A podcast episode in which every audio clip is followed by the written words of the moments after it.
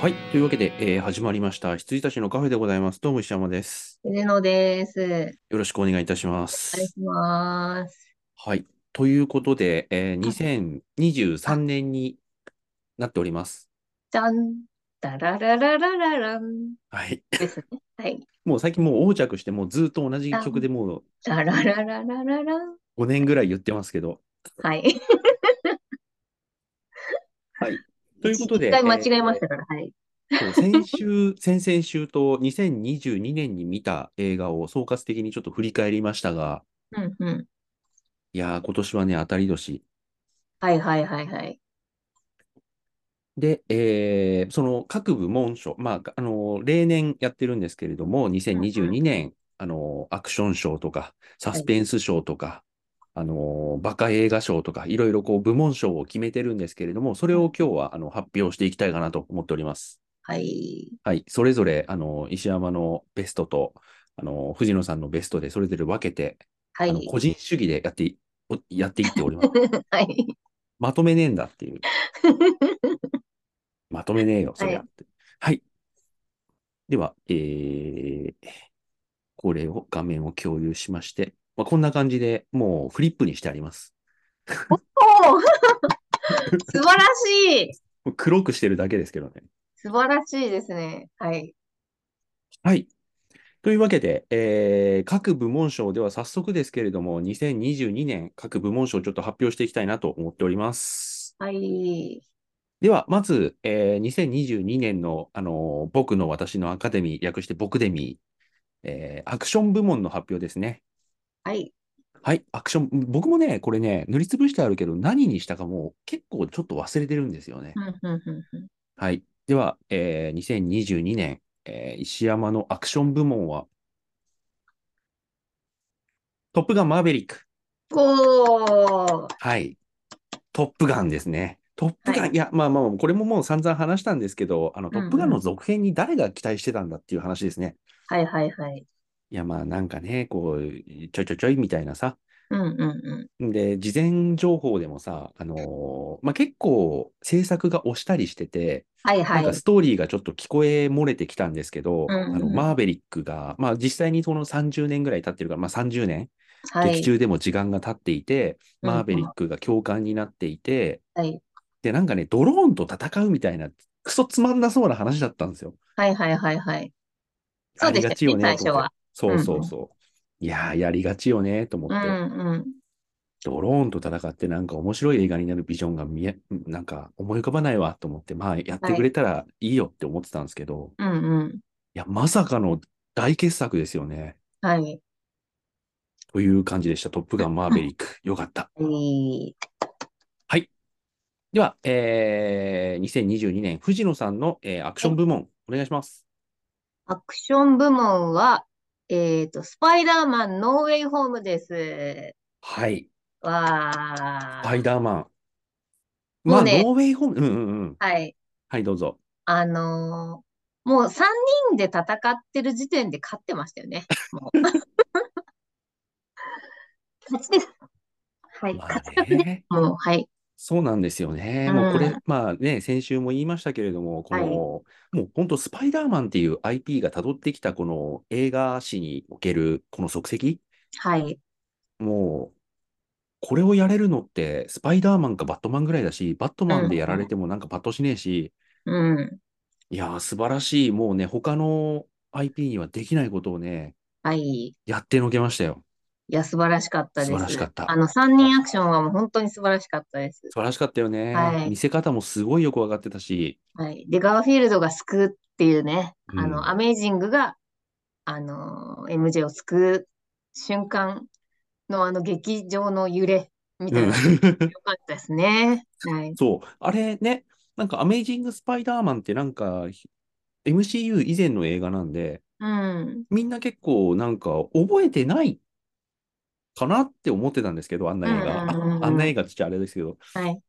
あんな映画みんな誰も覚えてないだろうと思ってたんですけど、 うん。い意外とみんなちゃんと解釈、ね、してて、や、それほどまでに、やっぱり、先般でしたよ。 あの、あの、エマ・ストーンを殺し、ったっていうのは、まあ、続編がね、あるから、引きのために殺されて結局続編なかったから、うん。 エマ・ストーンを殺したガーフィールドになっちゃったじゃないですか、結 局。まあ、ガーフィール ドが。それはないと思うけど、そ誰も別にガーフィールドに矛先は向けてないと思うけど、アメイジング・スパイダーマンにね、そうそうそうそうそう、まあ、グエをね、殺しちゃったガーフィールドになっちゃってるわけでしうて、ん、で、私、もうアメイジング、まあもちろん見直したりとか何回も見てるんですけど、うん、忘れちゃうんですよ、やっぱ。話が薄くて。で、あのー、トビ・マグワイアの方はもう別に見なくてもどんな話だったかとか、セリフとかまで言えるぐらいそうですね。わかるんですけ ど、うん、こうアメージングはこう薄味で、うで、ん、あ別にそのガーフィールドが悪いとかそういうことじゃないんですけど、だけど、そのグエンを殺したってことだけはもう本当になんか鬼のか親の敵のように覚えているから、それはあったんじゃないかなってみんな覚えてます。はいはいはい。うんいや、でもそれすらも救った、この、スパイダーマン全歴史、あれ、何年やった ?90、あれ、違う、2000年に入ってたか、2001年とかか。ですっけね。うん。だから、あれこそ本当に、そのスパイダーマン、ね、サムライミ版のスパイダーマンからの、なんていうの、面々と続くこの続編的なはい。位置づけっていうんですかね。うんうんいやあー、うん。2002年ですね。 2000、そうですよね。はい。うん DVD 普及期だった気がするんだよね、あれ。そうです。で、うん私はあの DVD も買っちゃったし、あうのん 3, 三部作ブルーレイのセットうん。も買っちゃったし、みたいな感じうで、こうい、いっぱいのエディションが出た時代ですね。そうですね。はい。で、あの、家電量販店に行くとテレビに全部スパイダーマンがあ、流れそうてたそう時代そうですよ。そう。はい。何度見たか、あの、グリーンゴブリ ンとの初戦。そうですよね。 何度も見た。うんうんはい。スパイダーマン、ノーウェイホーム、素晴らしいと思います。うん。はい。逆に言うと、僕、アクション部門にノーウェイホーム入んなかったの結構意外じゃないですか。うんうんうんうん。全然ここにしてよかったんですけど、はい。いや、まあね、トップガンの方がね、思い入れですね、これ。ちょっと。はいはいうんはい。あのうんうん元の作品に対する思い入れの差がね、僅差で。はい。わかりますよ。はい。では次、えーサスペンス部門いきます。はい。サスペンス部門、石山は、ノでーれん。あ、ノープ。おー、楽しみ。ノー プ。ノープ。見ます。今くそう、首を振りながら言ってますけども。ノープ。見ます。俺、ノープ今日も見たもんだって。もうね、ごめんなさい。ちょっと何も言え ないことになっちゃってて。うん。はい。まあ見たらこれぜひね、ちょっと話しましょ語りたいですね。う。はうい。ん、まあサスペンスかっていうと、実はジャンルをこう、ぼこう、なんてう言んうんだろうな。うん。あの、いろんなジャンルにやっぱちょっと、あの、渡るような感じなので、サスペンスかどうかっていうとあれですけど、まあ基本軸がね、すあの、スリラーなんで、うんうんうん。ちょっとここに入れました。はい。では、えー藤野さんのサスペンス部門は、はい。私はマリグナント、凶暴な悪夢です。あー、マリグナントね。はい。いや、これ見てよかったですね。見てよかったです、これうは。ん、あのー見てよかったし、あのーは、発明であると言っていたのは、あの、よくわかりました。いや、でもこれ、 こういう映画ってたまにあるんですけど、うん。進め方難しいですよね。うんうんうんうんよくモリキンうまく進めたよね。はい。うん。で、あの、モリキンの進め方もすごくか、すごい良くて、うん。あの、ネ、ネタバレらしいネタバレがないけど、うん。あの、見たくなりましたし、あの、で、見てそうなみんだてよね後悔もうんなくて、うん。で、おーっていうね、こういう感じっていううのはありました。まあ、あの、モリキンのあの説明の仕方だと、あの、なんて言うんだろうな。なんかジャンルはこう途中でぐっと別の映画になるんだろうなっていうようなうんうんこう。うん期待はありつつ、あの、ちゃんと、まあ、ネタバレせず、はい。で、なんて言うんだろうな。一応映画を見慣れてる僕らにとっては、予想つかなかったかっていうと、まあ多少ついた部分はありますけど、うんうんそれでもあのビジュアルセンス、はい。そう、あれはちょっと全然予想してなかったんで、わかんなかったですね。ね。うん、あのーそこまでそう言っちゃっても、あの、ギリ大丈夫な、ちゃんとした、うんこう、なんて言うんだろうな、すごくポイントがね、まだあったので。はい。はい。うん。そうなんですよ。ある程度予測はついていて、うん。で、予測は多分な、なんですけど、石山さんの予測も私の予測も半分当たってるじゃないですか。半分当たってる。ぶっちゃけ。うん。で、ぶっちゃけね残。りの半分があのビジュアルっていうのはすごいいいなって思いました。うん。やっぱりいねや、ーにならなかったから、すごいそなうだってね。思いました。うんはい。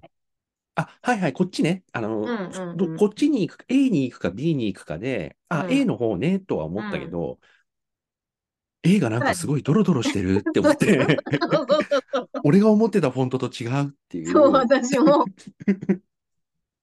でした。なので、あの、うん面白かったです。はい。はい。マリグナント。はい。では、えー、石山のコメディ部門いきます。はい。コメディ部門。おー、コメディ Don't に Look な Up った。 Don't Don't Look Up Look Up うん。まあ、コメディというにはだいぶブラックですけど、うんうん。あと、笑えるかっていうとね、うん。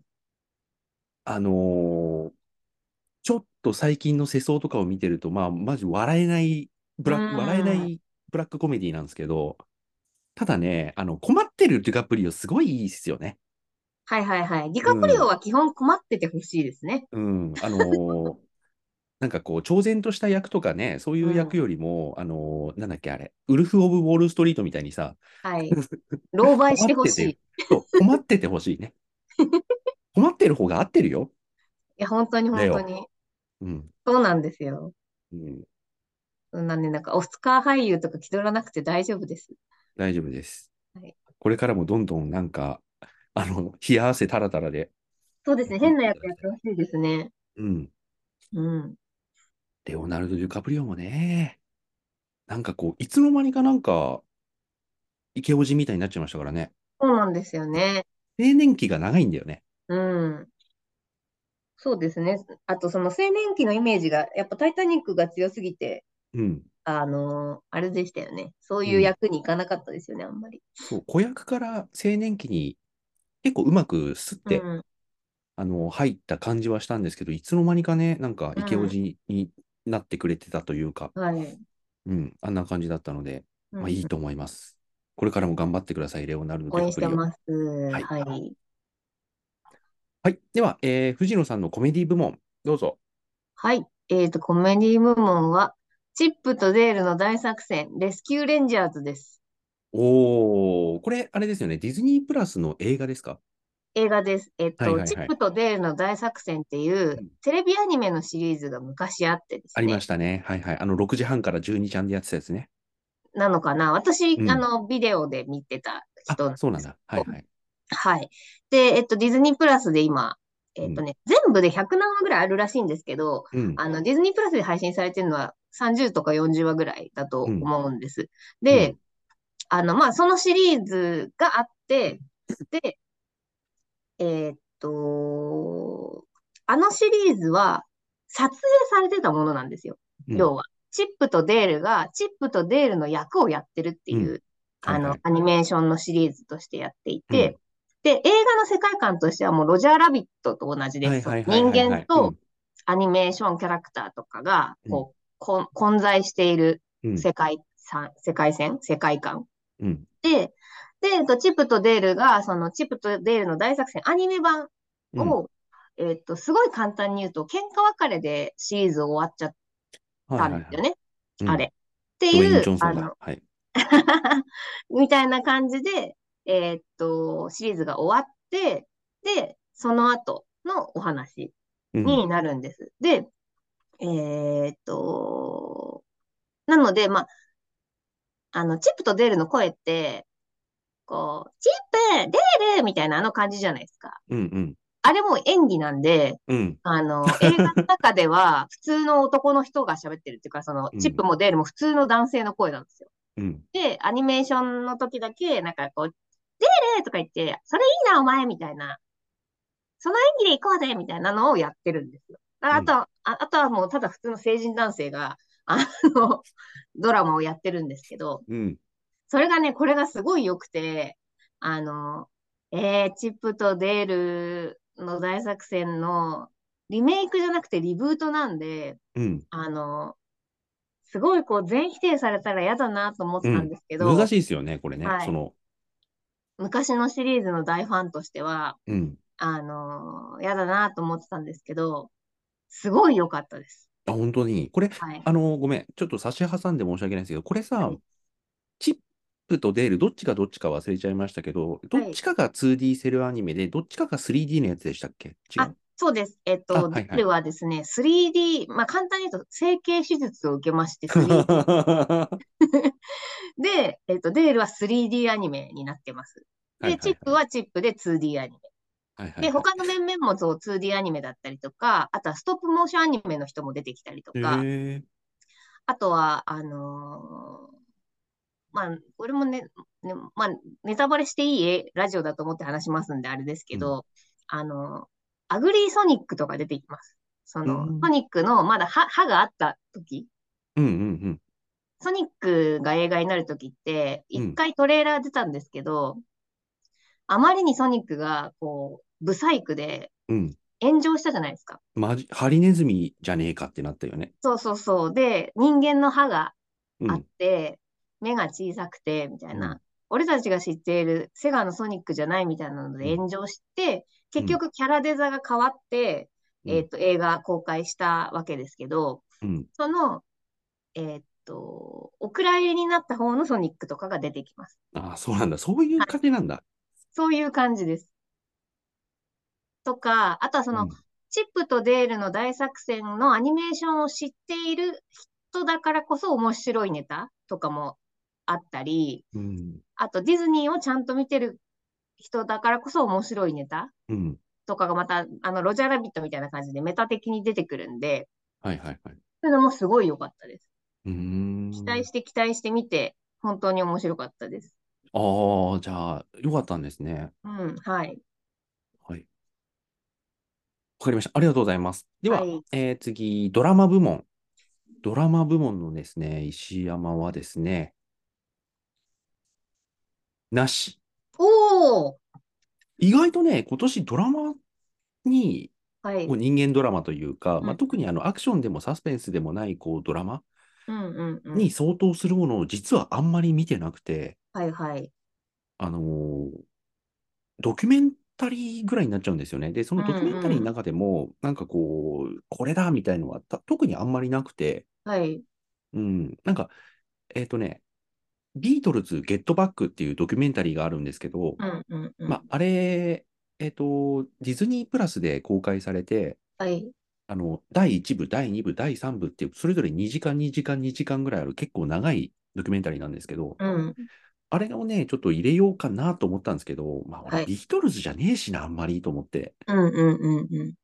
うん、まあ、ドラマ部門ちょっとなしで、なるほど。なしでございます。はい。はい。では、えー藤野さんのドラマ部門、お願いします。はい。えっと、私は、ブラックパンサーワカンダフォーエバーです。はい。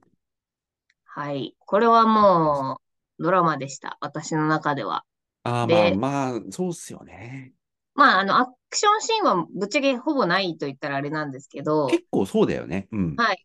あのーブラックパンサー見に行ったら拍子抜けだとは思うんですけど、うん。あのー MCU みんなずっと見てて、で、チャドウィック・ボーズマン見てて、で、まあ、あのー彼が亡くなったこととか、うんあのブラックパンサーの撮影中の秘話とか、いろいろこう、ね、あの、皆さんがおしゃべりしたり、えっと、書いたりしてるのを読んでいくとうん、やっぱりこう、出演者の熱い思いだったりとか、スタッフ陣の思いみたいなのとか、こう、フィルムにちゃんと、こう、にじみ出ちゃってて、もう、うんあの、これは、ティーチャラというよりは、シャドウィックの追悼映画だよね、みたいな。まあ、そうだよね。そうだね。うん。感本当じにそうだと思になっていて、で、うんあのーまあ、最初、私多分もうね、もう重、重いだろうなって思ってすごい見に行って、う。うん。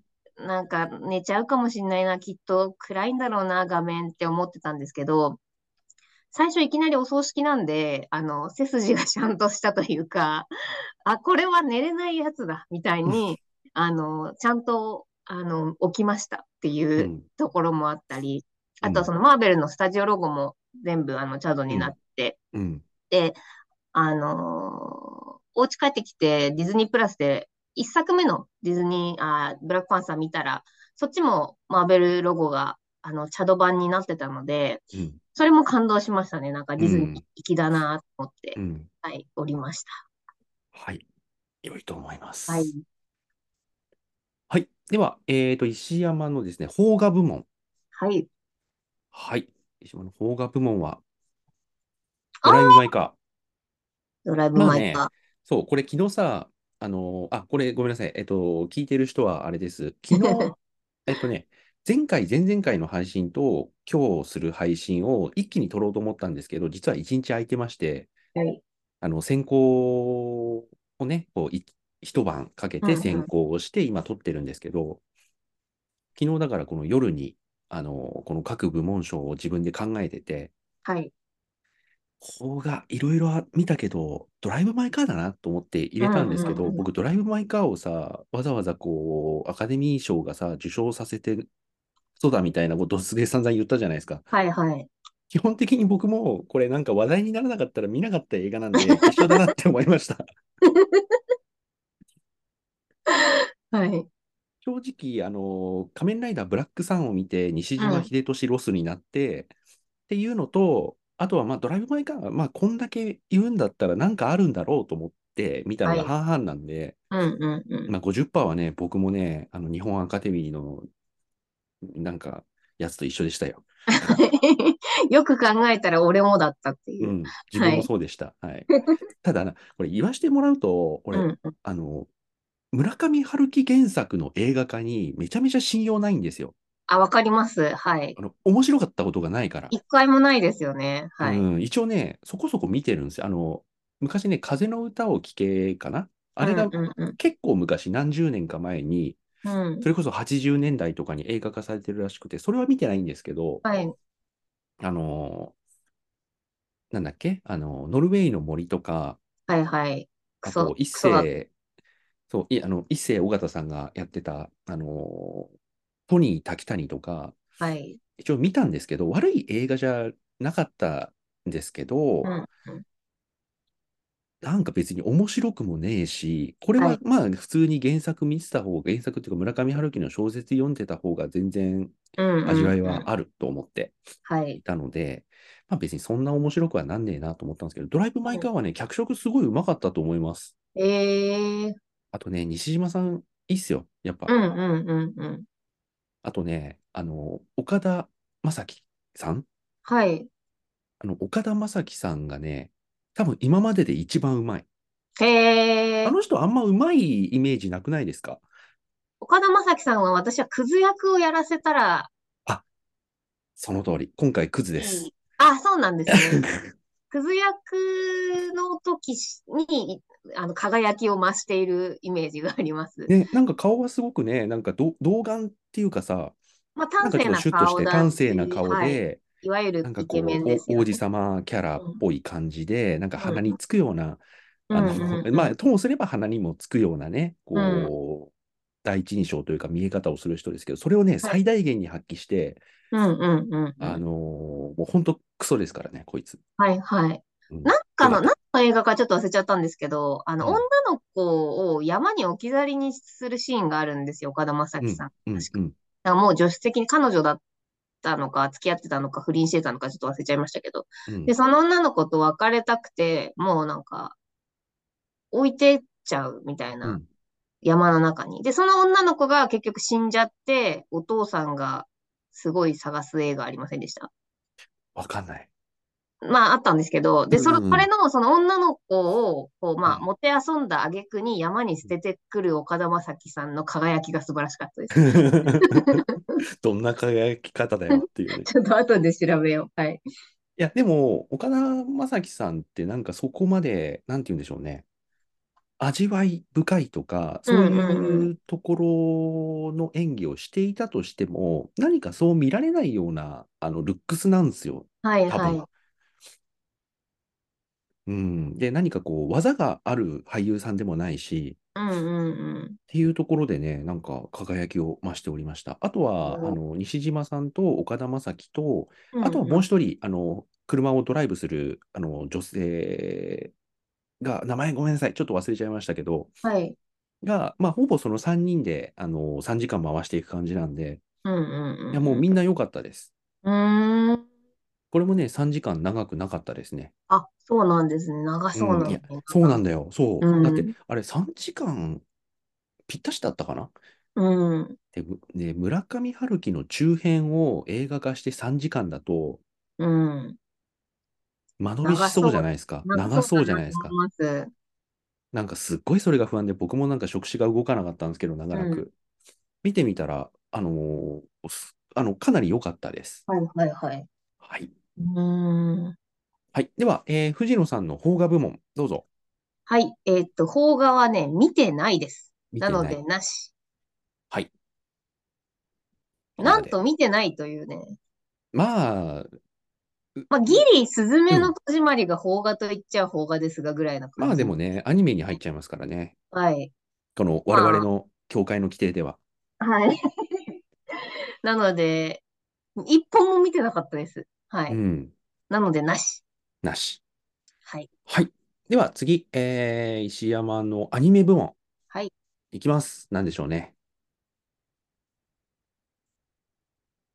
はい。ザ・ファースト・スラムダンク。かっこ。 あ、あのね、これ、あの、僕のご、ごめんなさい。あの、メモ程度に思ってください。うんうんうんうんうん。あのー犬を見たときに、はい。今年絶対もう犬王だって思ったんですよ。うんうんうん少なくともアニメは。はい。もうこれはもうあ犬王決まったと思ってたら、超えてきましたね。はいはいはいはい。犬王すごい良かったんですよ。だかうら、んうんうん。もう有無を言わせないぐらい、もう、うん最高のアニメーションだったんですけどね。はい。はい、スもうラフムァダンクーストスラムダンクで、もうスラムダンクはもうなんか前回だか前々回の配信で、あの、1時間20分ぐらい語っておりますので、もういいと思います。素晴らしかった。うんうんうん。犬王もすごい良かった。一応話には出してあげたいっていうね。はい。はい。はい。では、えー藤野さんの、えーアニメ部門、どうぞ。はい。ザ・ファースト・スラムダンクです。はい。まあ、ここはね、しょうがない。しょうもがう、ない。しょうが素晴ない。らしい。勝った。しょうがないと思います。うん。はい。いや、素晴らしかったでございまはい。す。同じ理由でございます。はい。はい。では、石山のバカ映画部門。バカ映画って何だっていうのもありますけれども、うんうん何にしたんだっけな。うん。あれ Don't Look Up。おーあのーす、すげえ、こう、世の中を舐めた映画なんで、 はいはいはい。もうね、描かれ方がリアリティがありすぎて、うあんのうん。ー困っちゃうんですけど、うんうん。でもね、とにかく出てくる人がみんなね、愚かしくてはいいいはでい。す。えー、いいですね。うん。そう、まあ、そういう意味合いでっていう感じうんでうん、バカ映画でした。もうみんなね、真面目に生きてるだけなんだけどね、すごいバカなんだよな、みん な。あの、何でしたっけあの、あれ、大女優、もう大女優。今回大、女性大統領役をやっていた、あ何ー、わ度かもんない何度です。も、何度もアカデミー賞のじょ主演女優賞を3回ぐらいメリル取ってる人。ストリープそうとそかうそうそう。うん。あこうメリ出てるル・んだストリープがね、あの、女性大統領役なんですけどあ、、はい。本当にもう、ダメなやつでね、うーん。最高でした。ラストまで最高でした。うんうんうん。あと、大統領の補佐官だかなんだかの、はいあ。のジョナヒルも最高でした。あ、いいですね。最高いい。 に。そうざ大統領補佐官なんだけど、多分ね、はだあの大統領の息子かなんかなんだよね、確か。はいはいはい。それだけいで補や、佐ジ官ョになナってヒるかルらが、ね、かなり信用度が高いですから、我々の間で。はい。信用度が高く使えないやつだよね。はい。うん、ジョナヒルの使えないキャラ、方向にいいで対すすよる信頼度ね。はね、すごい。はい。いや、こいつ、本当いなくていいよ。 うんうんうんもうさいあの褒め言葉ね。うん褒うんうめん言葉としてもういなくていい、こいつ。最高にいなくていいキャラ、いいですよね。はい。はい。はい。では、えー藤野さんのバカ映画部門、はい。えーっと、バカ映画はですね、なしです。なし。これも見てない。まあね、はい。この辺ちょっとね、定義というか、結構数見てないと、この辺のバカさ加減にはなかなか当たらないというかさ。そうなんです。うん。なのですみません、なしです。はい。はい。では、えー特別賞、いきます。石山の特別賞。はい、スパイダーマン、ノーウェイホーム。おわー。かりますあの、このあ先そりゃの、ねこの先のさ、今黒塗りにしてありますけど、あの、うん準優秀とか最優秀とか、はいはい。わかりますここにある意味。まあ、い、いろいろ入れなかっ、入れなきゃいけないものがあったんでしょう ね。あの、結果的に、あの、だからね、僕、ちょっとこっち、ちょっとあれしますけど、はい。スパイダーマンを今年の初めに見たじゃないですか。はいはいはい。見たときに、もう僕もこれがベスト映画だ、うんうんうん今年の最優秀だって確信したんですよ。うんうんうん。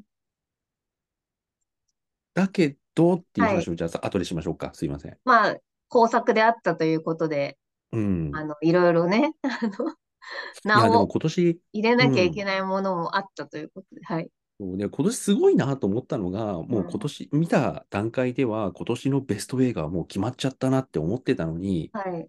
こう上回る映画が結構出てきて、うんうんうん。そしてスパイダーマン、ノーウェイホームがどこにも入らなかったっていう、このすごはいいはい、すごいですよね。高レベルな戦いっうんうん。ていう早すことぎがて言いたか見っえた。ねえ戦いですよ。本当 にいやー、ノーウェイホームが、まあね、正直言うと、僕、ノーウェイホーム劇場で見た後に、うん僕、普通に、あのー配信というか、その iTunes でのは販売ですね。はい。あのーオンデマンド販売うんうんうん。が始まった時に、ちゃんとあの、2500円だから出して買ったんですけど、はい。この時にも一応見てはいるはずなんですよね。だから夏ぐらいか、夏手前ぐらいかな。うん。に見てるんですけど、まあ、結構ね、その、記憶がちょっと遠くなっちゃってるっていうのもね、敗因の一つかなと思ういますね。ん。なるほど。うんあの時の感動はね、すごかったと思うんですけどね。うんうんうん。これ12月とかにやってて、うんあの、アバターの代わりに見せたら、これが1位だったかもしれないでうすね。ん。うん。はい。はい。はい。では、えー藤野さんの特別賞、どうぞ。はい。特別賞は、チップとデールの大作戦レスキューレンジャーズです。おーはい。意外とね、チップとデール、我がランキング、あのーこう、旋風を起こしています。あ、本当に。はい。一応なんかほら、のーあの、うんうんバナーか、ディズニープラスのバナーかなんかで、これ、ディズニープラスで見たんですよね。そうです、そうです。あの、うんディズニーそうプラスだけなので。そう、ディズニープラスのバナーが出たときに、ああ、うん今度はチップとデールかって思ってう、ん、うん。で、なんかちょっとあの勝手にトレーラーみたいの流れるじゃないですか、サムはネい、イルはいが。。あれで見たときに 2D と 3D だったから、うん、うん。あ、なんかそういうなんかちょっと変化球的な映画なのねと思ったけど、話聞くと相当変化球ですね。あのストップモーションがあったりとか、はせい。整形して 3DCG になりましたみたいな話とか、はい。そうななんんでかす。、うん、アニメそのもののなんか問いかけみたいな感じうんうんうんなのかな。そうなんです。で、事件の、うん。まあ、とある事件が起こって、それを、あの、チップとデールが追いかけていくんですけど、あのーその事件の真に迫るところも、やっぱりそのアニメーションならではの感じなんですよね。うーん。ギミックとかが。はいはいはい。はい。です。はい。では、次、石山の映像賞、映像部門です。はい。えー、ザ・ファーストスラム、あ、ファーストスラムダンク。うーん、なるほど。これは映像賞です。うんうんうんうん。映像すごかった。うんうんうん。そうですよでね。試合の時はね。はい。のすごい良かった。で、ここにあの、カッコ付きで、ザ・ビートルズ・ゲットバックって書いてあるんですけど、うんうん。これはね、あのービートルズが解散間近の時代、だから70年代ですよね、おそらく。なえ、違うな、うんうん60年代かな、70年に入ってるかなぐらいなだと思うんですけど、うん。で、みんながこうリハーサルを延々とやって、あのー自分たちの事務所の屋上でゲリラライブをやるっていうところまで6時間で追うんですけど、はい。あのこれ、監督がね、ピーター・ジャクソンなんですよ。ええまあ、好きそう。はい。うん。で、どで監督がピーター・ジャクソンのビートルズのドキュメンタリー、しかうんうんもうんめちゃめちゃ長いのを3分割して配信みたいな感じで、結構ディズニープラスとしても目玉として放ったんですけうど、んうんうん。どんだけお金かけたのか、どういう、あの、技術を使ったのかわかんないですけど、うん。映像ハイパー綺麗なんですよ。ええ普通さ、70年代のそういう記録的な、ただのメイキングっていうかさ、ただみんなが打ち合わせしたりさ、冗談言ったりさ、ジョン・レノンが寝てたりするところ撮ったりするだけなんうんうんだけなので、そんななんか当時の最先端カメラとか入れてるわけないじゃないですか。はいはい。なのに、あのマジで、あのー今年の映画のメイキングぐらい綺麗。へえ。びっじくりしゃたあ、こう本当にリマスター技術が素晴らしいんですかね。うんリマスター、うんだでしょうね。うん音も綺麗だし、絵もうんうね、んすごく綺麗で、あのーまるで昨日起こった出来事のような、へ感え。じだったんですよねうんうんうんうんうんそこはすごかった。うんうんうん。はい。はい。では、えー藤野さんの映像部門、どうぞ。映像部門はなしです。なし。はい。多分、アバターを見てたら入ってたんだろうなって思ってますあ。あ、はいはいはい。ぐらいですね。うん今回ちょっと感動したものは特になかったですね。あの、ああ。す、すごいなと思いましたけど、はい。うん。はい。では、えー音楽部門、これいきます。ザ・ファースト・スラムダンク。はいはいはい。まあだろうなとろん思意味いでました。だろうな音とは楽、思い音楽もそうだし、一つ一つの SE もそうだし、ました。うんうんあとはその無音うん。うんうんうん。をあれだけ効果的に使ったっていうところもそうだし、はい。いろんな意味でこう音がね、本当にうんうんうんいい映画でした。はいはい。はい、で、時点でザ・バットマンと犬王も入ってるんですけど、はい。まあ、犬王はアニメーションで、あのーミュージカルですよね。そうそうそう、ロックミュージカルなんで、で僕、基本的にロックミュージカル多分好きなんですよ。うん今までうんうん。あのそんなにいっぱいは見てないけど、はい。今まで見た舞台のロックミュージカルとか、それ系の映画、うんうんうん。ヘドビグアングリーインチとかそうですけど、はい。あの辺の映画大体好きなんで、僕多分その辺の映画とか舞台って好きなんだと思うんですけど、うんもうんうん。うまさにもう本当にそれをアニメでやってくれたっていう感じがうんうんうん。したので、ミュージカルシーンとかね、圧巻でしたね。うーん。もうだからこ、これ見ちゃったらね、あの、ワンピース、フィルムレッドとか見てらんないわけですよ。はいはいはいはいはい。うん。新そ時んな代映画だった。歌ってる場合じゃねえと。はい。うんまあ、新時代の、だからね、あれ難しいのが、新時代の歌、楽曲とか歌ってる人とか作った人に罪があるわけでもないし、はい。この映画をこう作画している人とか頑張ってるスタッフたち、うんうんうん。映画として別に悪い映画じゃないんですけど、うん組み合わせが最強に悪すぎて、ほうほう。でしかもこうね、今年アニメといえばさ、その犬王もそうだし、はい。あのザ・ファースト・スラムダンクもそうだうしん、あと、ドラゴンボール・スーパーヒーローでさえ、はい。何かこうチャレンジングなことをして、うんそれなりの成果を出したっていう年だったんで、うん。うん。なんかこんなさ、なんか5年前に見たさ、うんうん。なんかスプラトゥーンのなんかバーチャル映像みたいなことやられてもさ、はいはい。 これもうなんか10年ぐらい前に、俺2014年ぐらいに初音ミクで見たぜっていう さなるほど。うんまあ、まあ見ないですけどね、私。今、今見る価値はね、うん。あんまなかったなっていうところも含めて、こう犬をすごかったねっていうのもちょっと言いはたいかった。はい。はい。あとね、バザ・バットマンも入れてるんですけど、ザ・バットマンはね、曲がすっごく世界観を作るのに、おー、そうなんだ。うん、めちゃめちゃ、あの、起因してて、そのはいはい90年代のなんか、あの、すんごい鬱屈とした時代が凝縮されてるっていうのも、曲の使い方とか、はい。うん、あとは、あの、まあ、こっちもね、結構その、真っ暗うんうんうんうとん。か、その暗闇の中から何かが、バットマンがうごめいているとか、はい。その真っ暗っていうもの、基本的に暗い、ずーっと雨降ってる映画なんでう、んうんうんうん。そこら辺のものと、あとずーっと、あのー響くベース音だけはい。みたいなものとか、そういうものがすごく、あのーきちんとマッチしてて、うんあのー新しいゴッサムシティをね、作ってたと思いますね。はいはい。あれ、これね、主役はね、どっちかっていうと、ゴッサムシティそのものが主役なんで、うんうんうん。いやーザ・バットマンもね、良かったんですけどね。うん。そう考えてみれば、ザ・バットマンも、あの特別賞に入れてあげたいぐらい、どっかに入れたかったんですけどね。そうでしたよね。強く言ってましたもんいやね。ーノーウェイホームに続き、ザ・バットマンですら、どこの部門にも入らないという、入れこないのっていう。ハイレベルななるほ戦いでございました。はいはい。では、藤野さん、えー音楽賞お願いします。はい。音楽賞は、ザ・ファースト・スラムダンクです。はいはいはいはい。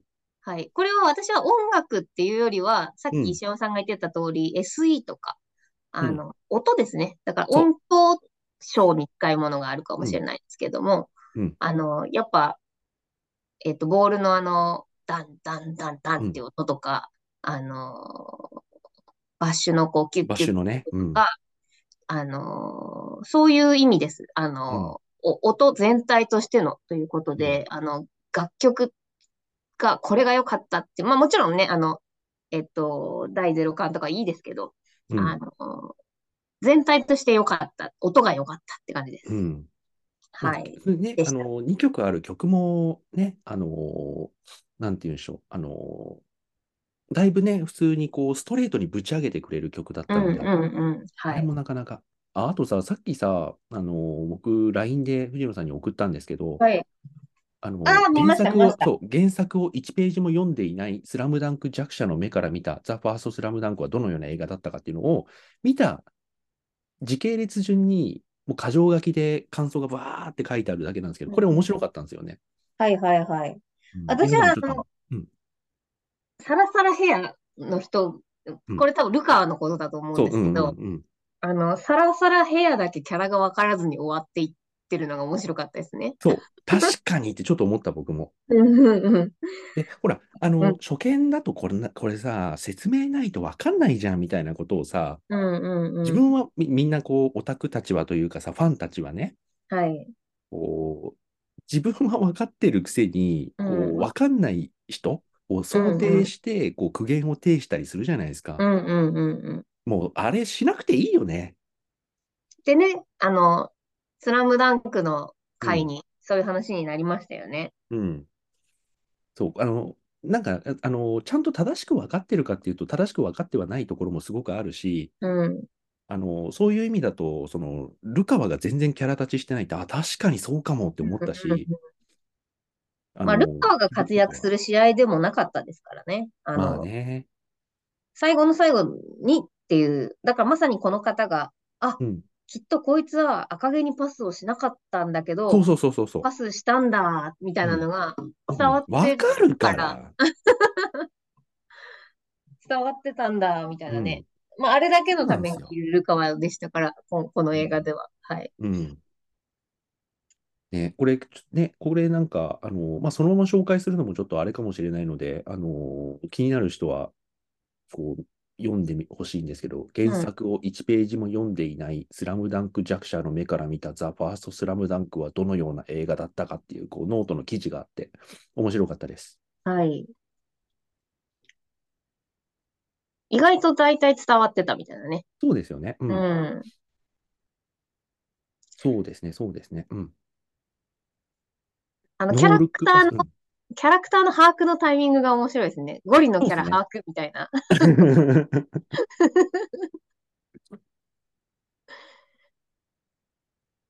そうそうそう、あのまあね、このシュートが入らない、で、リバウンドコインの流れがたまらんって書いてあるんですけど、うんうんうん確かにそうなんだよね。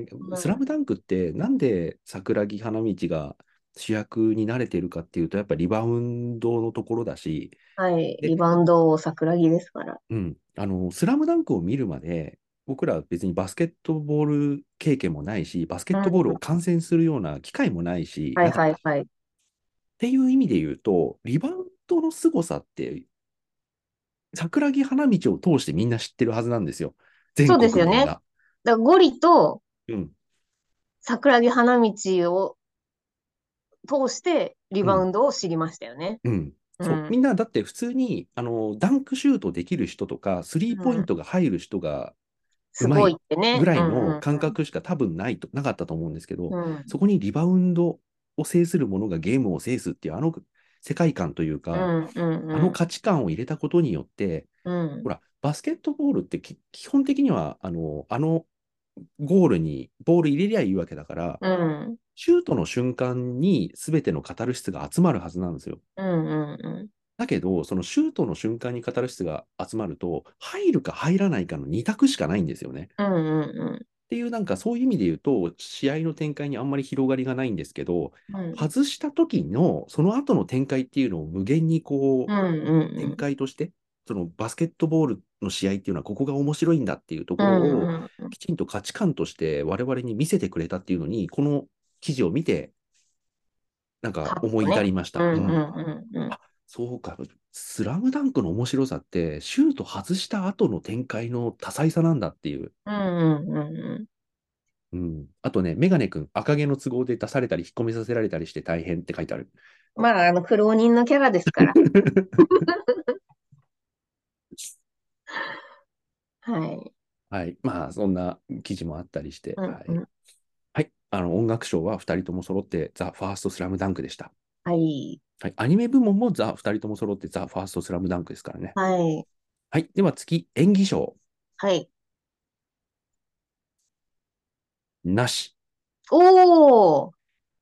あ、演技賞ね、演技賞ね、と思って、あうんうんうの、ん自分が見たい映画のリストを上から下まで3回ぐらい舐めたんですけど、はい。演技って感じのはちょっとないなと思いました。うんうんうんうんうん。あの、強いて言うなら、あの、受けた衝撃っていう意味で言うと、はい。あの、犬王のうんうん。主人公の、あの、アブちゃん。はいはいはい。すごかったんですけど、あの人ナチュラルだからな。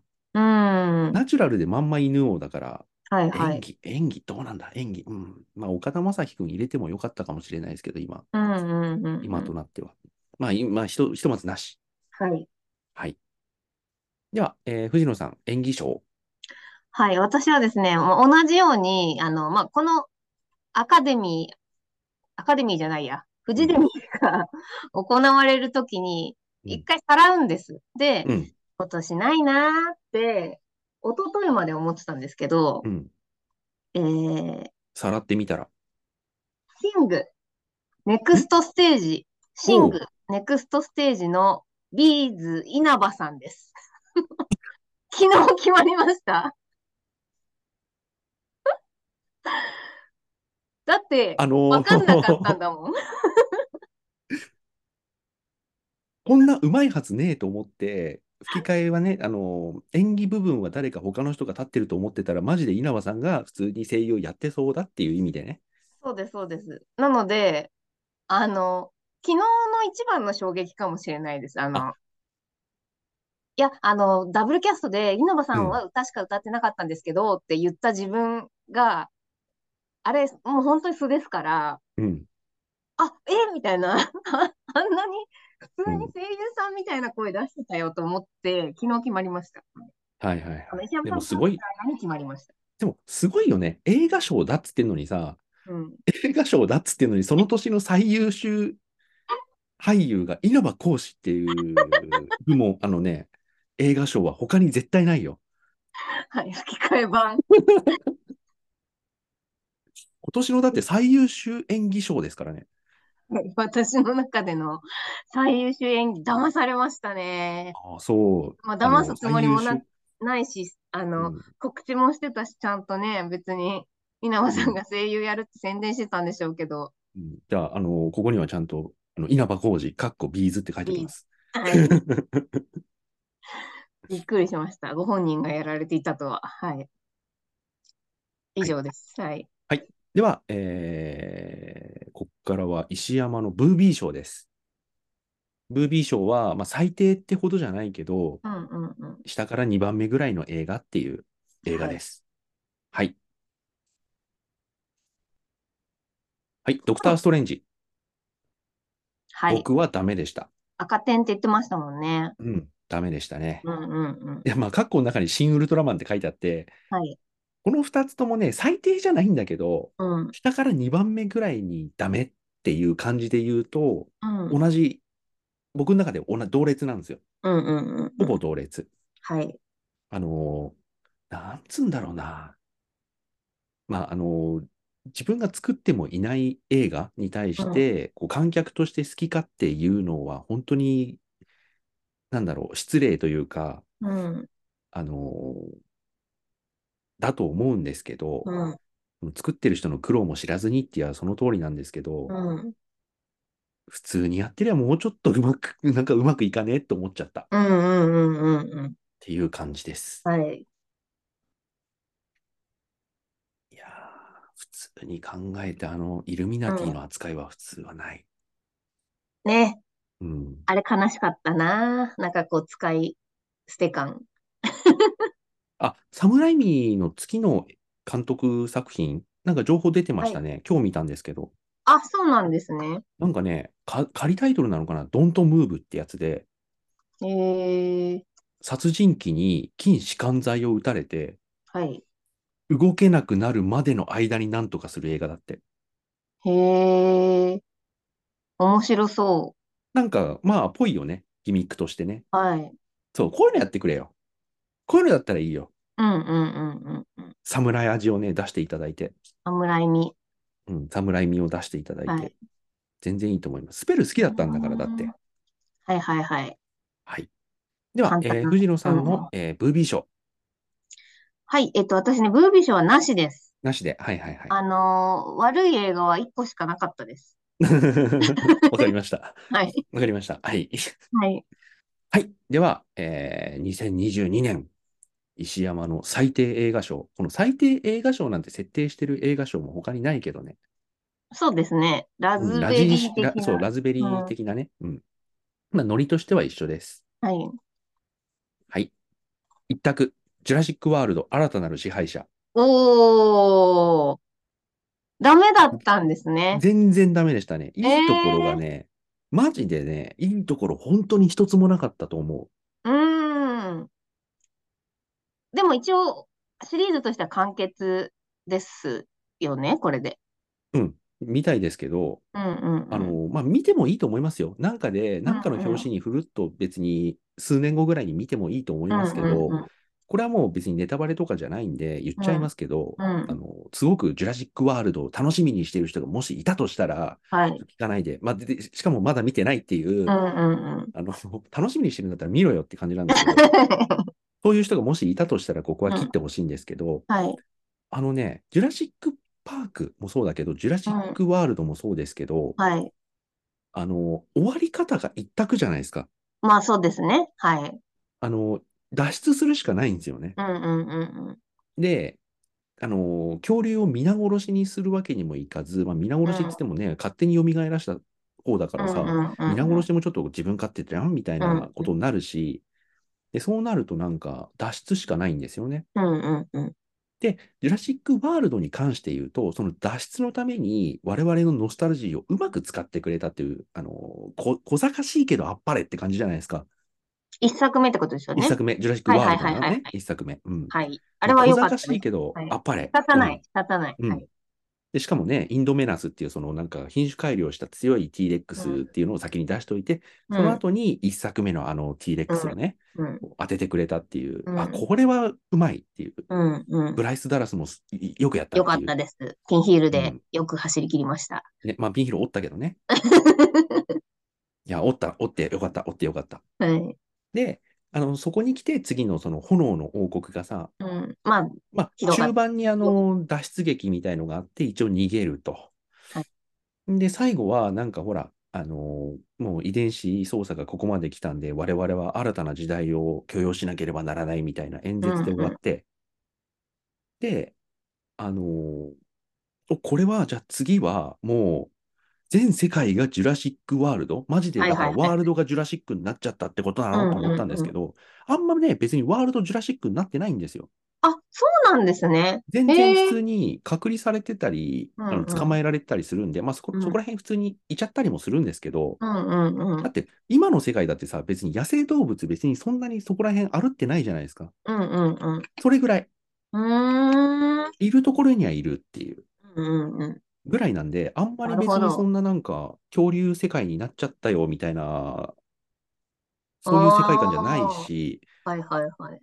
で、その中で、あの、娘がさらわれ、あの、悪いなんか密輸業者みたいのにさらわれちゃっうんうんてうん、それをじゃあ助けに行きましょうっていう危険な島にジュラシックワールドに戻んなきゃってなるは映画い、なんですけど、うん基本的にはだから最後脱出するしかないし、はい。あとね、その、今回の目玉として、やっぱジュラシックパーク側のメンバはい、はい、はい、はい。そーうでがすよ出てね。き旧てメンバ合流するっていう。あの、感じなんですけど、あうのんいなくていい、正直。へえ。邪魔。なるほど。それでこう、ノスタルジックな気持ちにもならずに。ならないですね。ああ、うんなるほど。で、完全にパークメンバーが、うんうんそうん。の本筋に絡んでくるのも、はい。絡ませ方がね、下手なんですよ。あの、うんうんうんなんでこの島にこのパークの人たちが来なきゃいけなかったのかっていう絡ませ方もすげえ下手だし、はいはいはい。だからね、終始いなくていいよ、お前らってちょっと思っちゃうんだよね。へえ。うん。なるほど。最後まで別に役に立たなかったしね。うーん。マジで見せ場ないんですよ。えーブラント博士もったいない。もったいないよね。ねえ、せっかく。うん。いや、出してきたなら見せ場は作れよっていうね。うんうんうんうん。ね、なんか彼の起点で何かがこう変わったりとかね、うん。あれば盛り上がったんでしょうけど。いや、マジでね、企画書に、あの、グラント博士とあの3人を出すって書いたやつ、うんうんうん。 責任取れって感じ。企画書はほらね、好き勝手書きますから。いや、で、最後も、 うんあの、ジュラシック・ワールド1の時の、あの、はい昔の恐竜をね、うんうんうん。出して戦わせるっていう、あれの2番戦時なんですけど、はい。正直2番戦時って一発目ほどの衝撃はないし、そうですね。うんうん。しかもね、それもね、なんかね、ぬるっと始まって、ぬるっと終わるんだよね。うんうんうん。で、かと思えば、あのゴジラ VS コングみたいな、ああいうなんか、明確な意思を持って戦ってるわけじゃないからう、んうんうん。助けてくれてんのか、なんか攻撃されてんのかもよくわかんないし、人間側からするうんうんうと。なんかね、焦点の定まらねえ映画だったな。ええいいとこはないっす、マジー。はいで。はいはい。ちなみに、新たなる支配者でも何でもないです。ああ、そうなんだ。なんか、放題の謎感ありますよね。ある。この、も、燃えてないとか、うん炎の王国のくせに燃えてない。燃えてないとかうん、そうなのか。まあ、タイトル詐欺なんですかね。新たなるうん支配者って言われたら、なんか、ジュラシックなワールドになってると思って見に行くじゃないですか。うん。だからね、あの、こんな風にしやがってっていう意味では、うん。あの、スター・ウォーズの最後のジェダイにすごく似た感じ。あ語感あ、としてははいはいはいはい。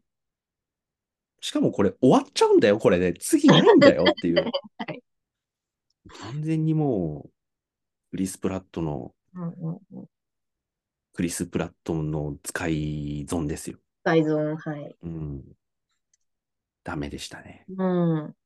はい。では、藤野さんの最低映画賞。はい。えーっと、私は、ピノキオ実写です。ほー。あれ、ピノキオって今回、どういう立て付けなんでしたっけあれ、誰監督とか、誰が、あ、えっとね、トム・ハンクスが、あゼーペットあれかじいさんなはいんはいではすいけど、監督誰だったんだっけな。なんかそこそこちゃんとした人だったんじゃないかな。ちょっとお待ちください。はい。えーっとね、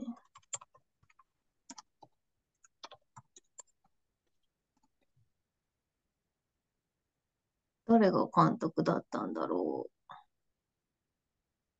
あ、ロバート・ゼメキスだ。ああ、ホーラーエクスプレスコンビ だ。コンビですね。うーん。まあ、しっかりした監督ですけど、まあ、ダメでしたっていう。あ、そうですか。いやあのですね、あのあはいはいんんんどうぞどうぞどうぞ。あの、ロバート・ゼメキスってうん、着実にすげえうまくしやってくれる監督ってわけじゃないと思っているので、うん、うん、まあ、吉と出るか、京と出るかっていう感じですね。はい。うんあのーまず、ゼペットさんがトム・ハンクスとか、うん。あと、そよの、さちょ良っと、さげですけどね。そうなんです。ちょっと悪いキャラがルーク・エヴァンスだったりとか、おあとその、ピノキオを、あー、あ、結構要約してます。あの、ピノキオをこう、導くための両親、あの、良い心。両親として、あの、コオロギが、あの、ジミニー・クリケットっていうのがいるんですけど、それが、あの、ジョセフ・ゴードン・レビットがやってるんです。おーはいはいだ。から結構、なんていうか、メンバーとしては、ちょっと見たくなるというか、うんあうんの、安定の感じかなと思ったんですけど、作品のコンセプトが、もう完全に変わっちゃってて、うん。あのーまあ、私これムーランの時もブチギレてたと思うんですけど、あの、リメイクでもリブートでもない、あ、リ、リブートでもない。要はその、えっと、ディズニーのアニメーション映画のピノキオの実写版なんですようんね。っうんうんて思ってみると、うん。完全にコンセプトが変わっちゃってて、はいはいはいはい。うん。えっと、ピノキオってやっぱ木の人形として生まれてきて、で、まあ、あの、日本語版だと女神様なのかな。で、英語で言うとブルーフェアリーなのかちょっと忘れちゃいましたけど、うんまあ、あの、妖精なのか女神かなんかに、こう、ゼッペトさんの願いが届けられて、あの、動き出すわけですよ。うんでただ、それでも、あの、木の人形なんで、うんあの、良い行いをすれば、人間、うん本物の人間の子供になれる。うんっていうことが、あの、一つの目標としてストーリーが進んでいくんですけど、うんあの、これはもう超絶ネタバレします、今。うんうん。あの、そのままでいいって終わりになるんですよ。ああ。だから、ピノキオはもうピノキオ。お前で唯一無二。人間の子供じゃなくてもいいみたいになっちゃって、うん時代だーって思って。まあね、時代 だね。で、あと、その、た、ただって言いながら、こう、去り際、ピノキオの手がちょっと人間の手っぽくなってたりするんですよ。うん。時代だーみたいな。どっちかちゃんと言えみたいな、に なっちゃって。で、あと、まあ、これはその、個人的なものです。 うん。で、あのーブラックウォッシュがちょっとあるっていうのは、やっぱ、昨今のディズニー映画で思います。あの、ホワイトウォッシング。うんえっと、黒人のキャラとか日本人とかアジア系のキャラクターを白人にしてきたみたいな文化うんうがん。今まであった中で、うん。そこちゃんとやらなきゃねみたいな感じで、うん。あのー、ブルーフェアリーさんがですね、妖妖精さんがですね、あのー、完全黒人の女性なんです。うん。うん。で、アニメーションのピノキオの妖精さんって、もう本当にこう肌が白くてブロンドで、で、あのー、ゼペットさんが星に願いを歌って、うん。眠りについて、そうすると妖精が現れて、ピノキオに魔法をかけるんですけど、うん。今回はあの、ゼペットさんが寝てから、いやーもう、ピノキオがうちの子だったらよかったのになーっつって寝たら、星に願いを歌いながら、黒人の妖精が出てくるんですよ。うん。もうドン引きで、 もうゼペット起きるでしょみたいな。 もうちょっと待って待ってってなっちゃってですうね。ん。あのー、うーんっていう感じでしたね。そこまあがさ、うん、あの、昨今のこう多様性とかっていうのは、まあ、配慮しなきゃいけない問題であることは確かなんですけど、うん。あの、は、 それ、配慮って言わないよっていうのあるじゃないですか。そうなんですよ。そう。で、うんあの、スタッフにね、黒人を入れないとか、そういうう、んこう、い意地悪というか、差別をしてる映画チームはもちろんどうかと思いますし、うん、あの、普通にこう人口密度で考えたら、まあ何割何割白人がいて何割何割黒人がいてみたいなうんスタッフ率が、あの正常なんだと言われりゃそうなんですけども、キャスティングはちょっと違くないと思っちゃってて、うん、だって原作があるんだから、あの、なんでそれをその通りにやらないのか本当にわからないんですよね、なんうか。んあの、キャラクターデザインあるのに、あえてそこを、こう人種を変えてくるっていうのは、ちょっと許せないなってあ思っの、ていて、あの、時代だからってことだけで盲目的にそこに対応しちゃうと、うん、別の問題、あの、えあの映画がどういうことだっていう、あの、映画がこう成立しなくなるとか、うん、あのーいう問題もそうだし、それって、こう人権に配慮したってことになるんでしょうかっていうところもあると思ってて。はい、はい。そうなんです。す。これすごい難しい問題なんで答えもないでしょうし、うんうん個々のこう考え方もあって、うん。で、あの、まあ、変な話そうさ差別主義の方もね、宗教的にいらっしゃったりとかするかもしれないし、で、それが許されることなのか許されないのかは、あの、個人のあれなんで、今私が述べてるのは完全に私の考えですけど、うんうんこのピノキオに対する文句のついでに言わせてもらうと、あの、リトル・マーメイドの実写が今度あはるい、んで、はい、やりますね。うん。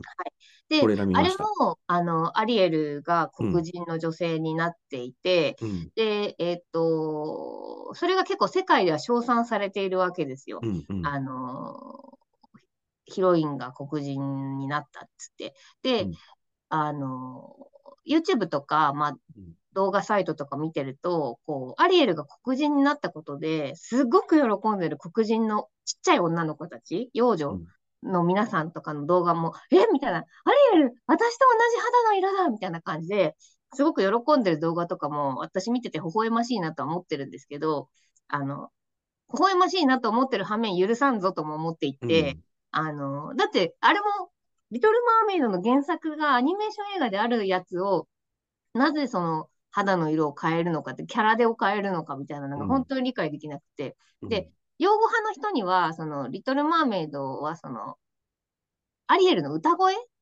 がキーだ、みたいなことを言ってるんですけど、お前もう完全に映画見てねえだろ、みたいな。うん、アリエル、もう冒頭で喋んなくなんだよ、みたいな。うん、であのアースラに歌声、声を奪われちゃうじゃないですか。うんで本当に最後の最後までアリエル声出せないんですよ。 うんだから、その歌声が素晴らしかったから採用されたとかって言ってるやつは、もう本当にリトル・マーメイド見てねえやつだと思ってるんで、うん、あのそこら辺はね、ちょっと違うと思うぞって思っているのが、今のディズニー実写化のな流れですね、私は。うんその流れにピノキオもちょっと乗せられちゃったなっていうのがあって、うん、あの、アニメーション、ディズニーアニメーションクラシック過激派としては、 うん、最低映画になっちゃいましたね。うん。はい。はい。まあ、そこら辺の話はね、もう数年多分、してますいよろいね。ろあるずっとし、うんあの、国内って、国内、日本国内って、まだそこら辺に関して、やっぱり、その、切実さもあまりないし、うん。なんかこう、本国ではこういうことになってるみたいよっていう周辺情報でいろいろ言っているだけじゃだけだし、うんうんうんあのーこうアメリカとはさ、またその国としての成り立ちとか文化とかが、歴史が違うので、多分違う形で、えーと対応していかなきゃいけないと思うんですけど、うん俺はね、もうちょっとなんかね、いろいろ考えないといけないし、軽はずみなことやっちゃうと、あの、ただの揺り戻しになっちゃうんですよね、はい多は分い次が。うんうんうんううんん、やりすぎじゃねってなっちゃうから、うそこに対して誰も解を持っていませんということになっちゃうので、んうんちょっと難しいところですよね。いやーそうなんですよう。ん、だからね、まあ、広角機動隊の元子をスカーヨハがやって叩かれたみたいなのと、うん、ほぼ同じことだと思うんだけどなと思ってるんですけうど、ん、うん、って思っておりまうす。ん。はい。はい。はい。では、えー次、えーえー石山の準優秀賞でございます。はい。はい。今年見た映画の中で2番目に面白かったやつ。はい。ザ・ファースト・スラムダンク。おー。いや、わかった。結どれぐらい良かったのか、もう、もう言ったから、入ってますねはい。うん。入れました。入れました。映像と音楽と、で、うんうんアニメ部門でも取って準優秀ですからね。もうはい順当に、今年のもうトップの映画ですよね。はいはいはい。よかった。うんうんうん。もう何も言うことはねです。はい。はい。では、藤野さん、今年の準優秀 賞。はい。チップとデールの大作戦、レスキューレンジャーズです。おー。結構言ってますね。はいこれはねうん、あのーまあ、ラジオ内で語ると、あの、と、時というか、タイミングというか、まあ、もうなかったんですけどうん、良かったです。うん。めちゃくちゃ良かったですうん。で、あと、そのね、寛容なディズニーファンじゃないと見れないです、あと。あの、さっき言っあちょ、ちょっと前まで、あの、アニメーション過激派としての発言をしていた私とは思えない、あの、手なひら返しですけど、あの、見ますこれ。ー多分、うんあの、このままだと別に多分見ない。じゃあ、ネタバレしていいですか、うんうんうんうんうん。ネタバレします。うんネタバレします。あのチッ、プと黒デ幕ールが、のネタバレ。黒幕がね、大人になっちゃったピーターパンなんですよ。ええで、うん、劇中で、うん、ピーターパンの映像流れるんです。その昔のね、あの、う微ん。笑み一つ浮かんだ時は、つってあの飛んでる、うんよ要はその、最、最、最盛期のピーターパンですね。うんベンディとか連れて、うん、一番かっこよかったピーターパン。で、それが年取って、めちゃくちゃもうおっさんになって太ってるんですよ。うんで、あの頃は良かったみたいなとこから、こう、もうやさぐれてて、うん。で、これは本当にピーターパンファンは怒るって なっちゃって、これきっとね、なかったことにピーターパンファン的にはするんじゃないかなって思うぐらいの描かれ方でした。ええはい。で、あまあもちろん黒幕の、さらに黒幕もいるんで、うん、あの、ピーターパンだけが悪いわけじゃないんですけうど、ん、あの、ピーターパンが悪役になってるっていうことに対して、これはちょっとなんかディズニー本気だなっていう感じがありました。はいはいはい。まあ、ピーターパンが大人になったっていうと、フックもあるからね。でも、フックはまあ、そ普う通そうそうにそね、主人公としてっていうあれですからね。 うん。はい。本当にね、あの、アニメ、アニメで描かれる中年太りの汚ねえおっさんになってました。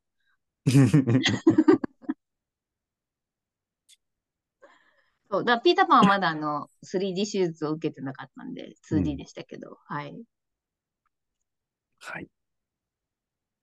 では、えー石山の、えー最優秀賞、今年見た中で一番面白かった映画、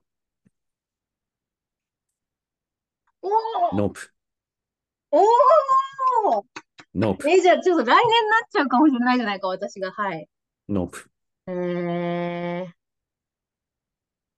ノープ良かった。だってもう何回も見てますもんね。うん。3回見てる。うんうんうんうん。えー、楽しみ。あと10日ぐらいで見れるんで。うん。ぜひぜひこれはね、あ、まあ、ここにね、最優秀賞に入れた手前というか、なんというか、あの、期待しないでくれっていうのもおかしな話ですけうどんう、んあのね、なんかうまくはまったんですよね、こうんれ。うっんうんうんうん。ていうのもあると思うので、はいはい。まあ、そこまでかっていうのは、ちょっとまあ、期待せずに見ていただくとしても、まあ、うんうん僕はね、やっぱどう考えても、1番は間違いなくこれだし、はいはい2番はね、いっぱいあるんですよ、本当に。うんうんうん。なので、さっきその言いかけた話ですけど、例えばはそいの1月の時点でノーウェイホーム見たときはもうこれが一番だって思ったうのね。んうんうんうん。で、その後にザバットマン見たときに、あ、これノーウェイホームとどっちかなって思ったんですよ。はいはいはい。まあでも、ノーウェイホームかな、ザバットマンが2位とかそんな感じかなぐらいの結構揺るがし方をしてて、はい。で、その後にトップガンマーヴェリック見ちゃって、うんうんうんうん。うちの映画賞に3位はないんだけどってなっちゃって。 いや、これどっちだって、まあ、ザバットマンはちょっと、あの、首の皮一枚ちょっと落ちるんで、うんうんうん。こいつが押し出されるかなと思って、はいはいはい。そしたらノープが来たでしょはい。で、ファーストスラムなんか来たでしょ、うんうんうんうん。押し出され方が半端ねえっていそうう。ですね。か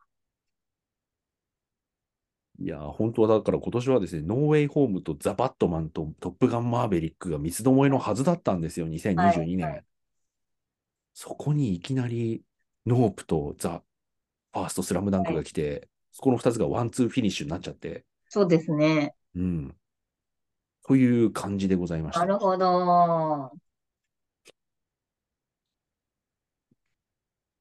はい。ノープ。はい、見ます。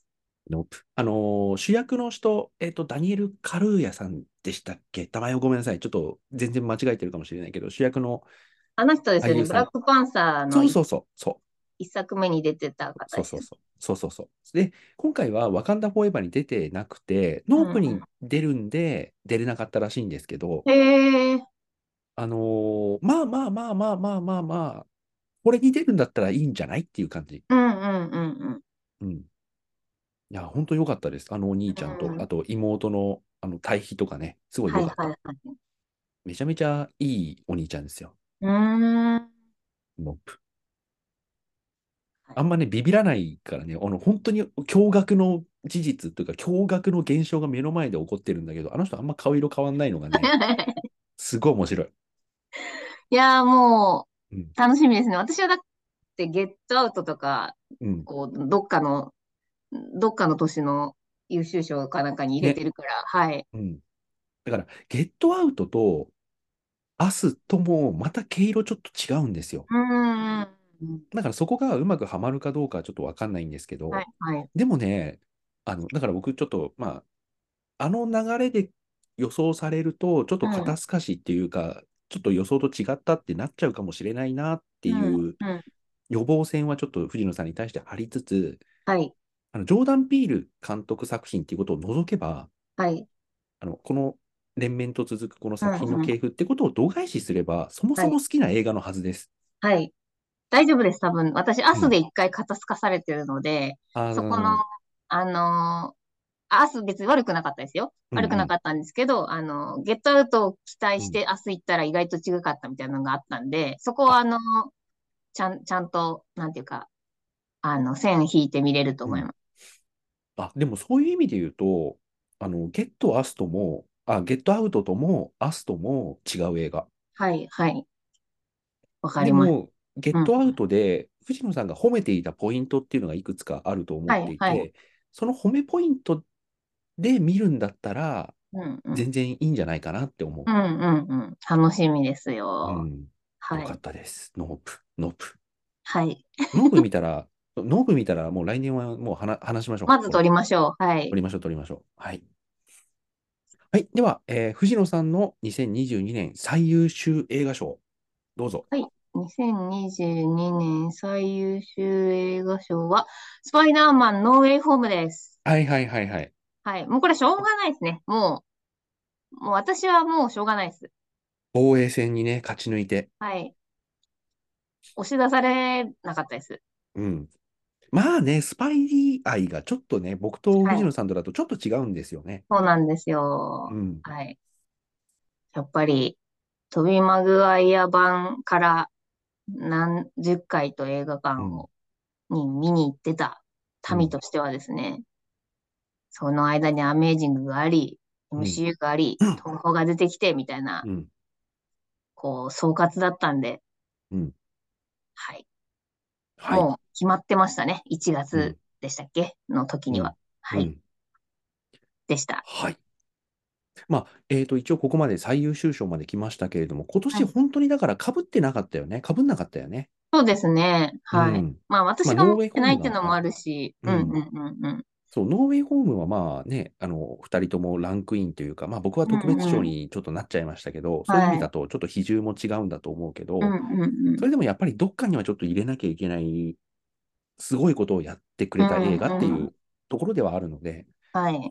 あと、ザ・ファースト・スラムダンクはまあね、入ってきましたし、はい個人的にはね、ラブサンダーはどこにも入らなかったんだっていうぐらいです。あ、はいはい、そういうのあるよね。あの、開けてみるとさ、あ、この映画どこにも入んないんだってありますよねうん。うんうん絶対入るだろうなと思って見てたんですけど。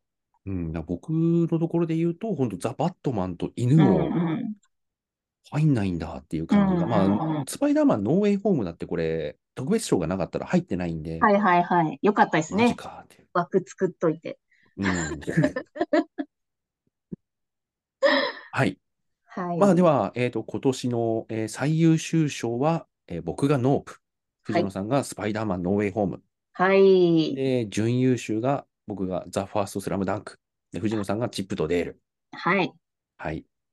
もう一回見よという方う。でちょっと出るの大作う戦。んいや、いいですよね。もう一回見れるのがね。はい。うんザ・ファースト・スラムダンク、まだまだ見たいもん、僕。うんうんうんうん。あ、でもトップガンマーヴェリックも見たいな。うん。あ、トップガンマーヴェリックは買ったんだ。見れるわ。あ、そ、それ、っていうか2回目見たんだ、全然。はいはい。っていうかね、劇場に2回行って、配信でも1でした回よね見たんうだ。んうんうんうん。いやー、マーヴェリックは見てないんだっけ見てないです。あ、じゃあこれももうすぐ見て、すぐ。そうですよね。うん。はい。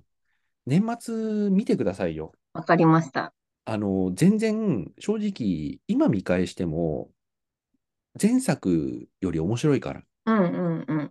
うんちょっとね、流れ、ちゃんとトップガンを見てからもう一回見ようかなと思います。あの、あ見てから見た方が面白いよっていう人の方が多くて、あの、見なくてもいけるけどって見いなくてうもふう全には然い言っけてるました。ー、ううんん。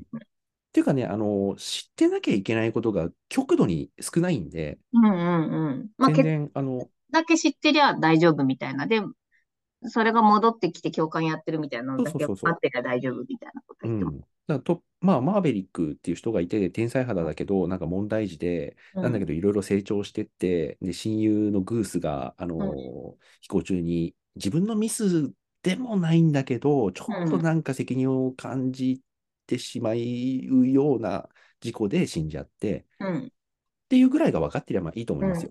うんあ、あとはアイスマンね。うんうん。それぐらいが分かってりゃもう全然いい。見ます。はい。あ、ちなみにさ、僕あの、アバター見たときにさ、はい。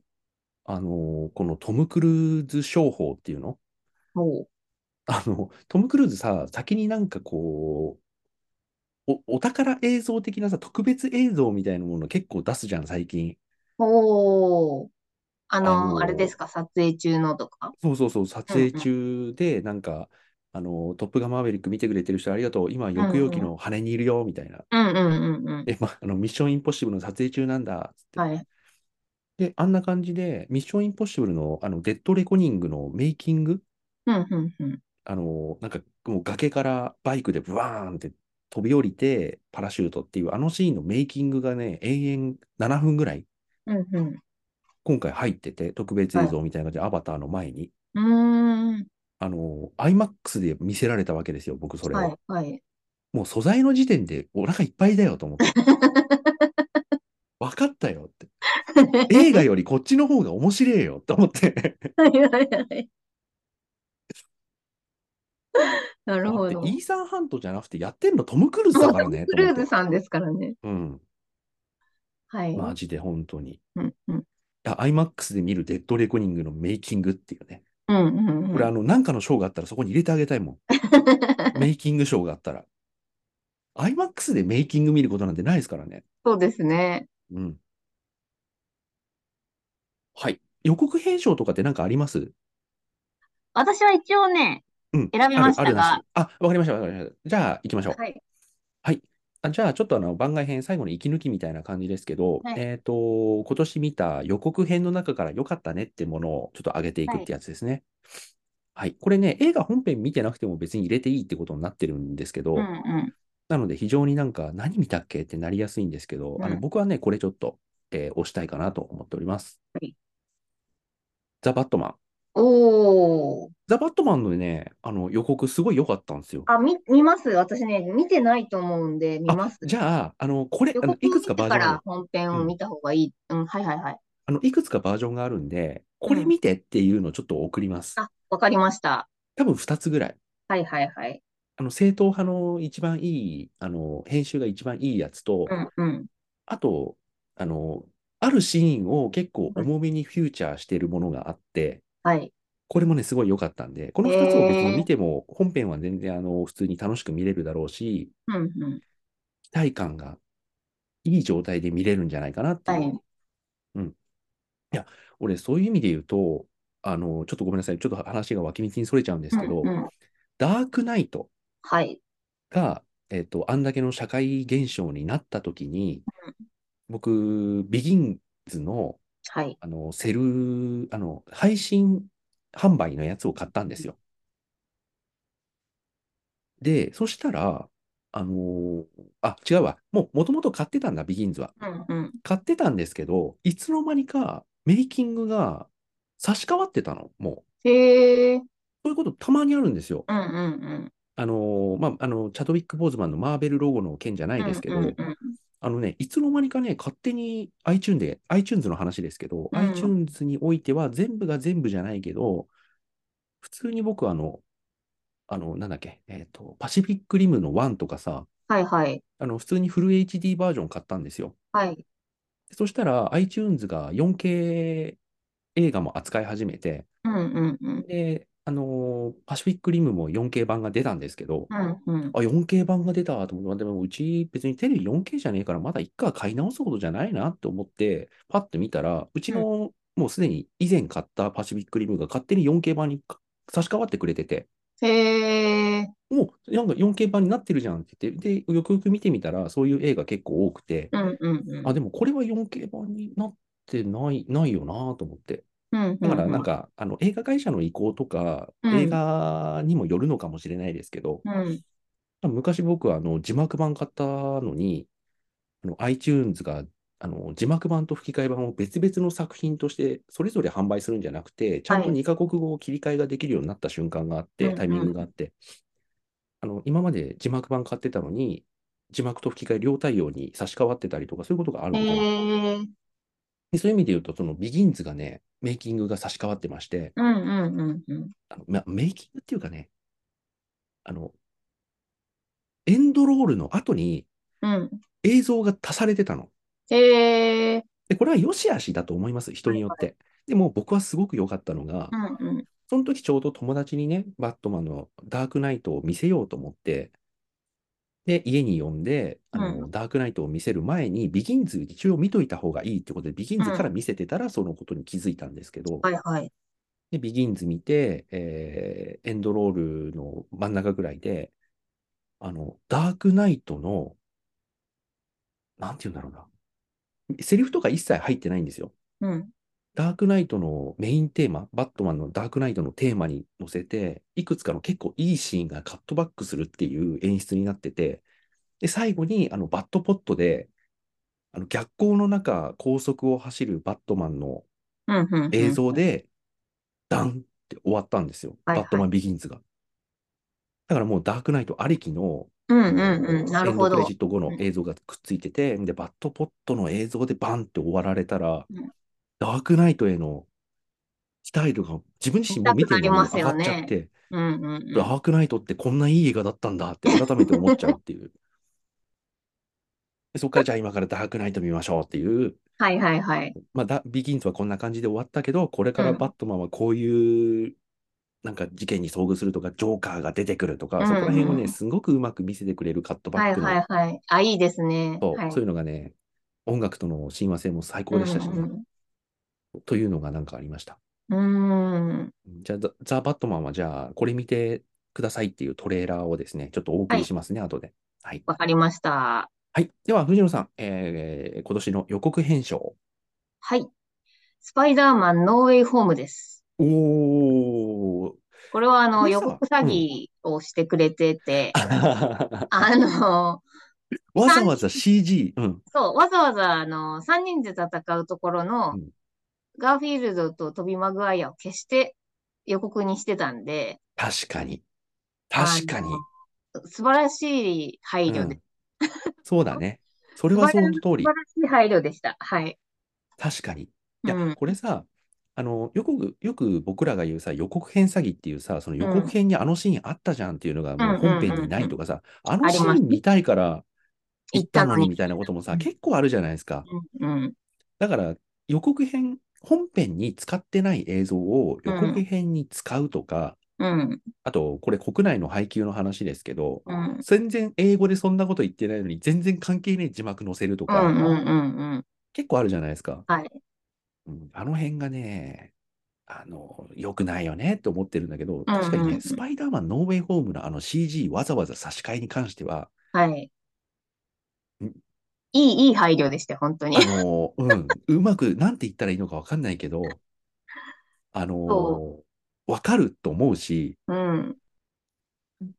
うまくなんかこう、うまいこと騙されたっていう、うってん、うん。言ってにやりとしちゃう感じそうですね。で、しかもそうんの、二人を消したところでう、ん。あのーまあ、右から敵、左からスパイダーマンが向かうみたいな構図になるわけですけどう、ん、うん。その右の敵がもうオールスターじゃないですか。そうですね。だから、にトム・ホが一人で向かうみたいなのうんもう、んそれだけでももう十分熱いんですよ。うん、うん、だから、あの、そのカットを使うのはす、すごい、なんていうか予告として大正解なわけで、うん、それでもこう十分テンション上げ、うん、あの、上げられましたし、うん、で、見に行ったら結局3人で共闘して戦って、うん、あれってなって予告見返すと、うん消えてるみたいな、 消してる。消してるみたいなのが、あのーこれはね、いい、いい予告編詐欺だったと思いまうす。んあの、いい嘘。うんはい。まあ、そうん、そうそうそう。僕もこれは別にあの腹を立てるつもりは全くないし、うんでした。はい。うん、ちょっと笑っちゃった。そこまでやるかよっていうね。うん。で、なんか去年から作った、なんか特別なものに対してなんか賞をあげましょうって、これなんか選びました一人一個お作っていい賞ありましたあよのね。ね、僕、そうそう、そう、あるんですよ。で、僕、はいえっとね、今までのやつ、一個、一応全部見返したんですけど、なんかうんうまいのがちょっと見つからなくて、はい。今年僕、この部門ちょっとな、ない、なしで。わかりました。はい。藤野さんなんかありますかじゃあ私、あの、もうバレると思いますけど、はい、賞、賞、賞の名前から。ザ・ディズニーパワー賞です。去年もあ ったじゃん、 それ。ていうか、それ、去年の僕の賞だよ ね。あのー、間違えて打っちゃったかもしれないけど。 そうです。はい。えー、受賞はチップとデールの大作戦、レスキューレンジャーズです。はい。 わかりこまれした。は、もう、あの、ディズニーパワーすべてをですね、うん。注いだと言っても過言ではない。うん。もう、なんだろう、変な、要はその、アニメーションっていうそのくくりで、2D から 3D から、さっき言ったそのストップモーションからう、んあとはそのね、こう、ポリゴンっぽい 3D とかね、安っぽい 3D とか、その昔のゲームっぽい、あのーやつとか、うん。よくぞこんなにこう混ぜたなとうん。いうのもありますし、あとその、こん作品の混ぜ方もすごかったですね。うん。あの、フリーガイ、去年のフリーガイと同じような感じですけど、うん。あの、ディズニーだからこれだけのメンバーを混ぜられたみたいなのがあって、うん。なんか、買収って良くも悪くもいいところもあるなと思いました。はい、いやー、固定にしてもいいんじゃないですか、別にこの賞。今回だけです、これ は。だって、い言ってること、あの、チップとデールと、あの、フリー以外で、あの、作品は違いますけど、言ってること一緒だもん。だから、年に一回同じようなあの作品があれば、あの、もうき、決めの賞にしてもいいかもしれない。 ディズニーパワーショー。はい。もう企業の賞です、これは。はい。はい。いやー、はい。ということで、えー石山と藤野の、えー2022年、振り返ってみました。はい。はい。あ、結構な、結構長く話してしまっている。うんうん。はい。で、2023年なんですけど、なんか楽しみにしているもの。ええもうダメですね。そういうものも、なんか、去年はポンと出たのに、うん。えっとね、まず、僕はね、はえっい。と、今日、もうこの後にでも、この後、あ、でも今日、そっか、日曜日か。うんうんうん。できればこの後見たいなと思ってたのが、一応ね、ナイブズアウト。ああ、はいはいはいはい。あ見れてませんね、でしたっけあ、いやいやいや、ナイブズアウトの続編が一昨日ぐらいに出た。そっか。ええで、まあ、監督はライアン・ジョンソンですけれども、はいはい。まあ、ナイブズアウトは別にいいわと思っうて、んうんうん。一応ちょっと、ちょっとは楽しみにしてますね。うんうんうん。あとは、あの、007、007後のダニエル・はいクレイグを見ていたいっていうね。そうですねうん。確かに。ああ、えっとね、スパイダーマンバースの続編予告編見ましたがあって、うんあ、見てないかもしれないです。はい見てないはいはいかもしれないな。あの、これ、予告編でこのシーンを見ずに行ったら、あ、でもそういう映画じゃないのかもしれないけど、このシーン見せちゃっていいのかなってちょっと思った。あ、じゃあ見ないでいきます、そしたら。の方がいいかもしれない。でも、もしかしたらそんなの全然序の口なのかもしれないけど、おお、今記憶にないってことは見てないんでしょうん。まあでもさ、言ってみればさ、ノーウェイホームより先にノーウェイホームしてたじゃないですか。はいはいはい。もうその路線なんですよね。うんうんうんうん。もうバース、バースの映画ってババースーでスすのか映ら画ねなんで、うん。うん。なるほど。いや、でもそういう意味で言うと、ね、うんスパイダーマンの、あの、スパイダーバースって、やっぱ革新的な映画でしたよすごい良かねっ。た良かったです。あれはもう、その年の何か賞を取りまくってますから、私うの。ん。はい。だし、あの、スパイダーバースによって、世界中のアニメーション作家というか、アニメーション監督たちが何かを考えましたよね。何かを考えたはずだよね。はい。いろいろ考えたと思います。だから直接、なんだろう、あの、スパイダーバースを見て、ああ、こういう感じなら俺らもって思ったかどうかは別として、ファーストスラムダンクとか、まあ、もっと言えば、その、ドラゴンボールうんうんうのんスーパーヒーローも、ちょっとなんか、そういう、あの、スパイダーバースがヒットしたっていうのもあったのかなってちょっと思っちゃいますもんね。うんうんうんうんそうですね。うん。あ、あとはあれか、君たちはどう生きるかか、あ、7月ね。あと、新仮面ライダー。あ、新仮面ライダーね。あとね、はいクリード、クリード3。あ、クリードの続きがありますね。うん。で、クリード3が今回さ、あの、マイケル・ B ・ジョーダンが監督やってるんですよね。うんうんうんうんうん。あ、いいじゃん、いいじゃんと思って、あの、そういうところうんう全然、あのーね、多分できる人だと思うし、はいはい。なんかそういうところをこう、クリードでやってみる。うんで、うんまた。ね、いい映画人になってくれたらいいなと思ってるんですけど、うんうんマ。ジでスタローンの悪いところがすげえ出てるんですよ、これ。へえ。あの、スタローン僕そう好だねきですよ。好きう。んうん。もう30年ぐらい好きですけど、もう石山スタローさンのんね、が好きじゃなくなったらもうダメですから。サマリタンまで見てやったんだからっつっ て。刑事ジョーママにお手上げだって僕は失敗だと思ってないぞって。なんだけど、はい今回ね、そのいろいろなこうプロデューサー陣、そのん MGM だかなんだかわかんないですけど、MG、このプロデューサー陣が、スターローンを蚊帳の外に出したみたいな話うんをスタローン自身が書いちゃってんですよ、インスタかなんあかあー、に。そうなんだ。で、それ言われるとさ、マイケル・ B ・ジョーダンもさ、立場やりに的くいじゃにんね。ううんんうん。で、ライアン・クーグラーも今回プロデューサーには確かついてたはずなんで、うんうん。なんかそことの溝みたいな見え方しちゃうとさ、なんかちょっとか、あの、場外の方がなんか雲行き怪しいって嫌じゃないではいすか。はい。インスタに書か書かなくてもってうんうんうん。ま思うあ、んだよな。年取っちゃいましたね。年取っ、まあね。うん、うん。なんか、あ、でも、うんうん。はい。でもあの、スタローンが、なんか、ゴッドファーザーみたいな、うんうん。イタリア系のそのギャングのドラマをやるっていうニュースが入ってきていて、うんそれはなんか、ああ、そういうのなんか全然いいと思うよ、スタローンって僕は思っていて、それもちょっと楽しみにしてるんですけどね。うんうんうん。うん。あと、スガターロディアーンンがズね、が気気になります、私は。あ、あガのーディアンズね。そうそうそう、ガーディアンズもそうだし、あ、一応アン、アントマンワスプ、クアントマニアもあるのか。まあ、MCU はまあ、頑張ってやってくれればいいと思いまねす引き。うん。はい。2023年、今んとこそんなもんかな。そうですあ、ね。アバターってマジで来年やるのかなうん再来年になったんだっけうーん。